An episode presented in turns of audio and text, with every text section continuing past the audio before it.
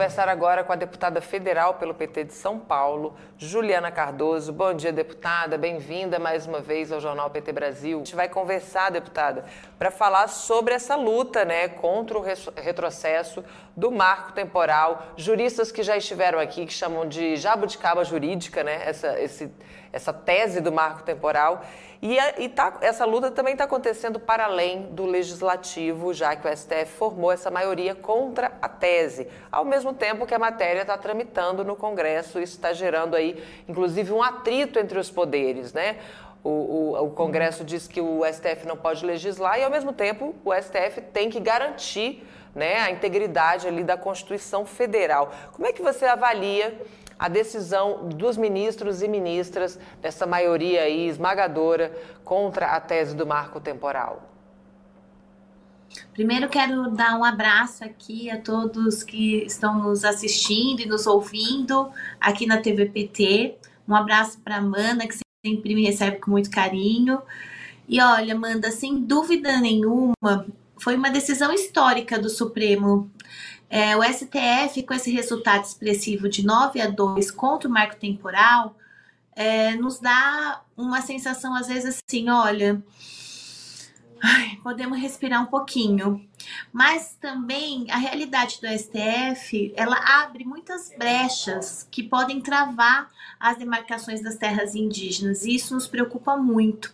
Então, por isso que foi uma vitória parcial, porque a perspectiva de que esses direitos seculares do nosso, do nosso povo vai continuar sendo dados. Mesmo porque a bancada ruralista e a frente é, da, da, agropre, da agropecuária já estão reagindo né, é, desde o, ter, desde o do início né, do, do julgamento do STF, no final, então, estavam enlouquecidos. Dessa forma, a gente vai ter duros embates contra essa bancada ruralista. O PL 2903 de 2023 do Senado, que agora é uma nova PEC, né, que é da antiga 48 de barra 2023, ela quer alterar de qualquer jeito o artigo 231 da nossa Constituição Federal que pode implantar o marco temporal. No STF tem várias questões que precisam ser concluídas ainda, como a concessão de verbas indenizatórias, é, para os ruralistas, não abrir esse espaço, né, que vai também ter pagamento para os povos indígenas e para um outro lugar, isso a gente quer tirar da frente. Apesar de ter partido do ministro Alexandre Moraes a tese que os proprietários de fazendas sobrepostas às terras indígenas recebam essa indenização no momento da desapropriação, nós estamos enxergando isso com muita preocupação.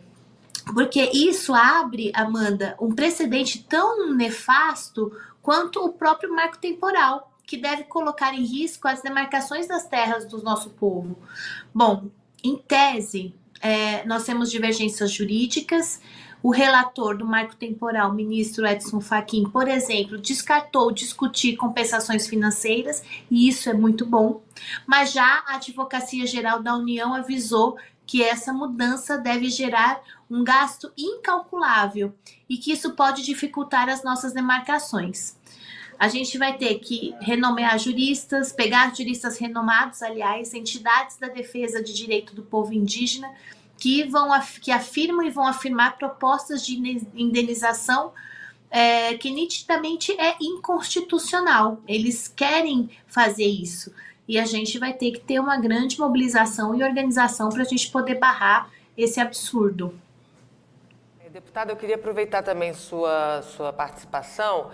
É, na semana passada, quando a gente estava discutindo né, sobre a votação do, do, do marco temporal no Senado, aqui no jornal, um dos nossos espectadores aqui questionou: mas e aí, como é que fica, Amanda, se o Congresso aprova a tese de marco temporal, né? Aí o Lula veta Aí o Congresso vai, derruba esse veto, isso vira lei, enquanto o STF diz que não, não é bem assim. Como é que fica essa história, deputada? Você podia explicar para gente quando há uma divergência entre os poderes?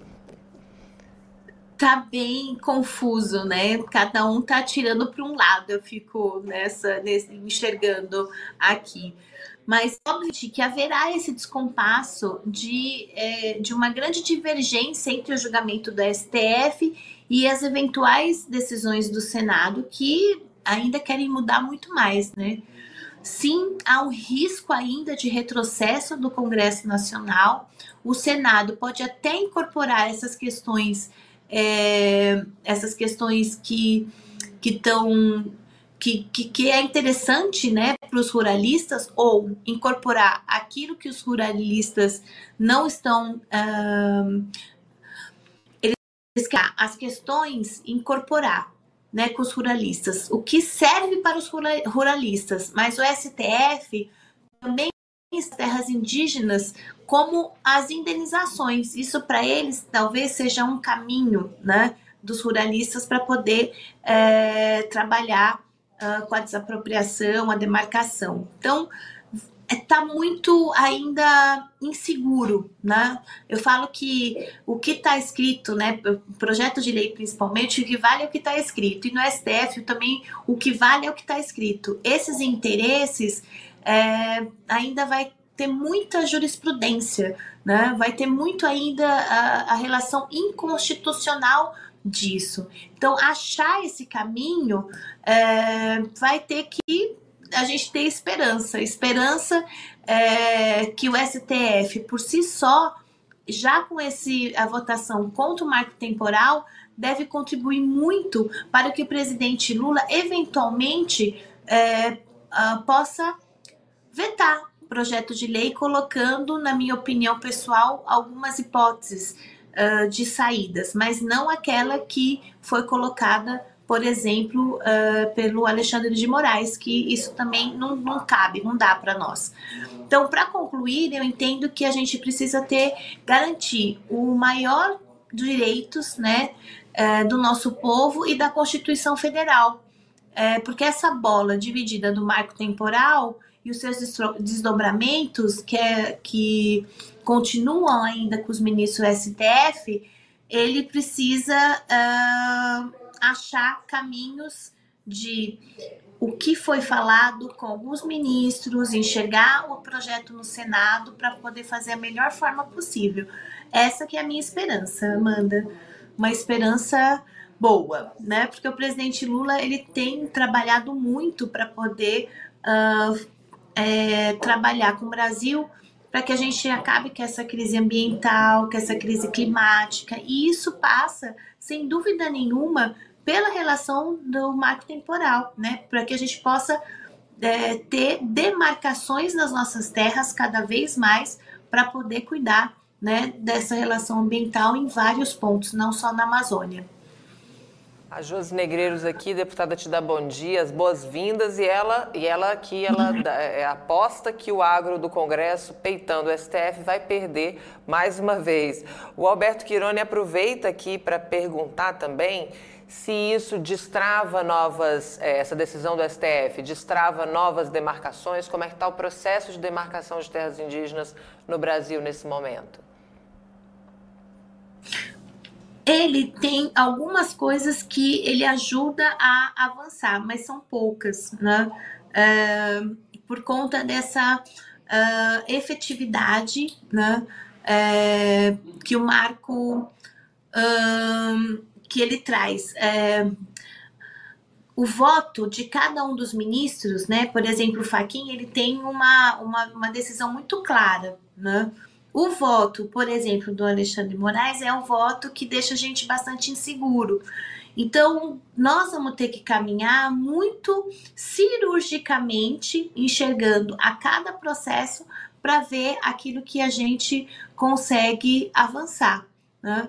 Então, uh, eu acredito que nesses próximos meses, né, uh, e principalmente aquilo que vai começar a caminhar no Senado, que a gente tenha prudência, que a gente tenha muita sabedoria da nossa ancestralidade, né? Que a sociedade brasileira, que já nos ajudou muito nessa mobilização contra o marco temporal, que principalmente as. É, os movimentos internacionais também né, ajudaram a pensar um pouco como que aqui o nosso pulmão verde ajuda nessa composição. Então, muita prudência, uh, muito debate, não enxergar aquilo que só os ruralistas querem, porque se isso acontecer, Amanda, a gente daqui a pouco não vai ter água, a gente não vai ter alimento, a gente não vai ter, não vai, o dinheiro que terá para esses grandes lucros não vai servir para nada.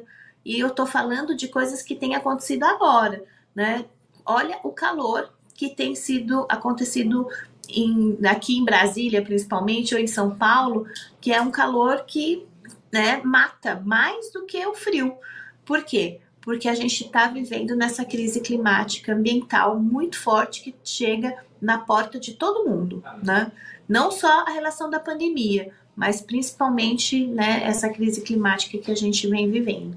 Enfim, muita prudência, né, muito, muito juízo, como minha avó dizia, né, é, para que a gente consiga da melhor forma possível. Deputada, a gente está sentindo aí na pele né, o, o, o preço pela, pelo desmatamento e também todo, todo o descuido aí com o planeta, né? E não é a primeira onda de calor, nem vai ser a última, então a gente aguarda aí, né? Os desdobramentos. Eu queria também aproveitar para comentar outro assunto com você, Juliana, que é a decisão do Conselho de Ética da Câmara que arquivou aquela representação né, que foi feita contra o seu mandato.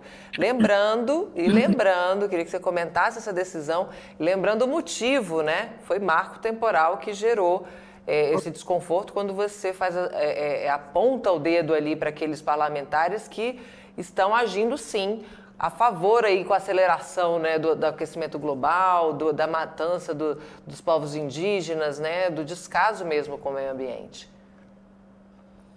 Exatamente.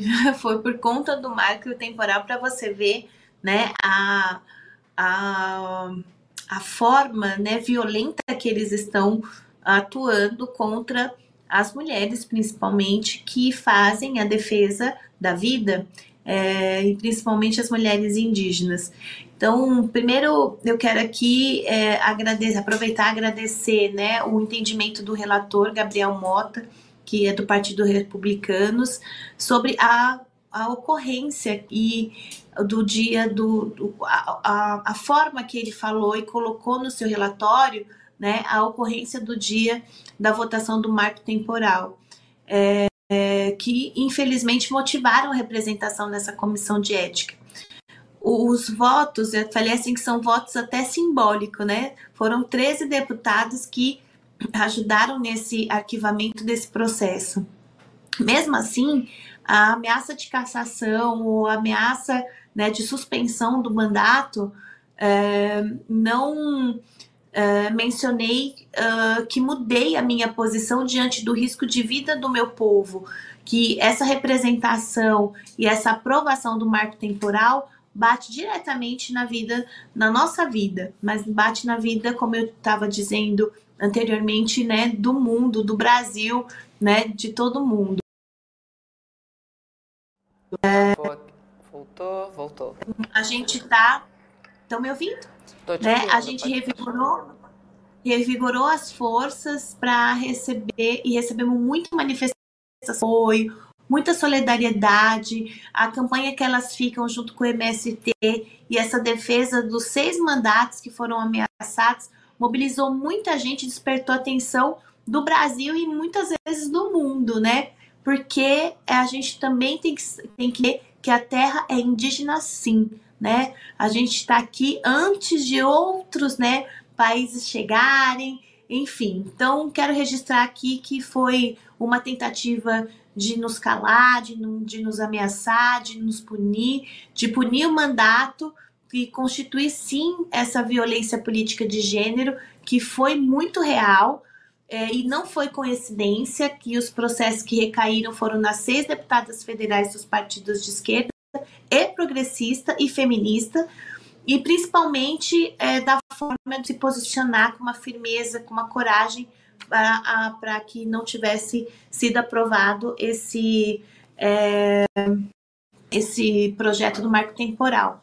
Eu não me calei e não vou me calar, Amanda, porque fui eleita para isso, né? A gente já passa tantos apuros para fora dessa Câmara de deputados aqui dentro muito e também essas manifestações machistas, misóginas que foram direcionadas a mim, mas eu não vou recuar.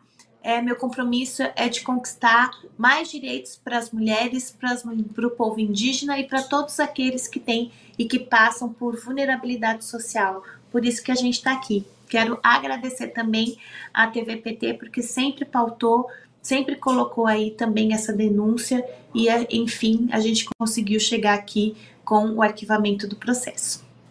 Maravilha, a gente fica muito feliz, a gente sauda o seu mandato, a sua pessoa também. Muito obrigada por estar aqui com a gente. É um alívio, né, ter esse, esse processo arquivado e ter você poder contar com você ainda aí na Câmara e também fora da Câmara, né? Como, como você bem citou, a luta acontece em todos os espaços. Obrigada, parabéns pela atuação, deputada. Seja sempre muito bem-vinda a esse espaço. Eu que agradeço, Amanda. Muitíssimo obrigado. Tamo junto e misturado. É isso aí. Obrigada, deputada. Bom dia.